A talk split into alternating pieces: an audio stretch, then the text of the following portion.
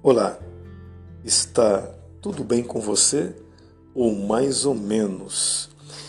Como têm sido as suas orações? Senhor, obrigado por mais um dia. Perdoe os meus pecados e abençoe meus pais e meus irmãos. Em nome de Jesus. Amém. Parece que a porta está batendo. Quem será? Deus? É o Senhor? O que o Senhor está fazendo aqui? Sim, meu filho, sou eu. Estou sempre batendo na sua porta, querendo entrar na sua vida. Ah, que legal! Tá bom então. Mas o Senhor já faz parte da minha vida, desde que aceitei Jesus, alguns anos atrás. Eu sei, meu filho, mas preciso te contar uma coisa. Claro, Deus, pode falar. Quando você vai mudar o seu modo de orar. Ué, como assim? Meu filho, até os anjos já sabem de cor as suas orações. Senhor, obrigado por mais um dia. Senhor, abençoe este alimento, abençoe minha família e me livre do mal, etc, etc, etc. Querido, tudo isso é importante, mas eu quero ter um relacionamento mais íntimo com você, de pai para filho. Quero conversar contigo guiar os seus passos, te dar muito mais do que você já imaginou.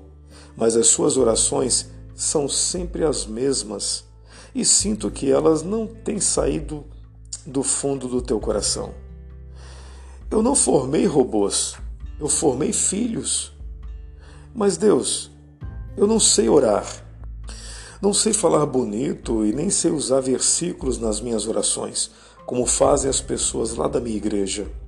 Meu filho, isso não importa. Você conversa com seus amigos sobre vários assuntos, não é mesmo? Eu vejo você contando seus sonhos, planos e tudo o que acontece no seu dia a dia. E por que você não fala assim comigo também? Ah, Deus, mas é diferente, né?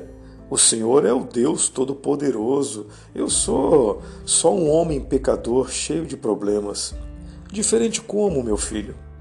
Eu não quero ser apenas o seu Deus. Eu quero ser o seu melhor amigo, conselheiro e ajudador.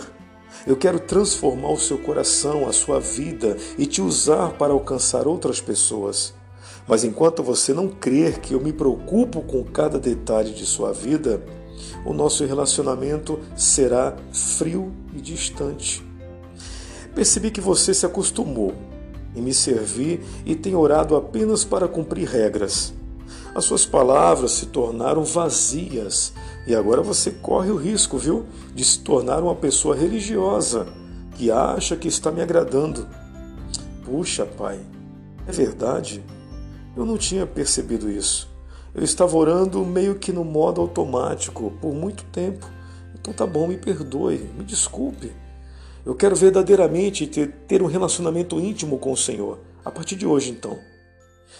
Não vou mais esconder os meus pecados e nem guardar comigo os problemas que enfrento. Tá bom assim? Que bom que você entendeu, meu filho.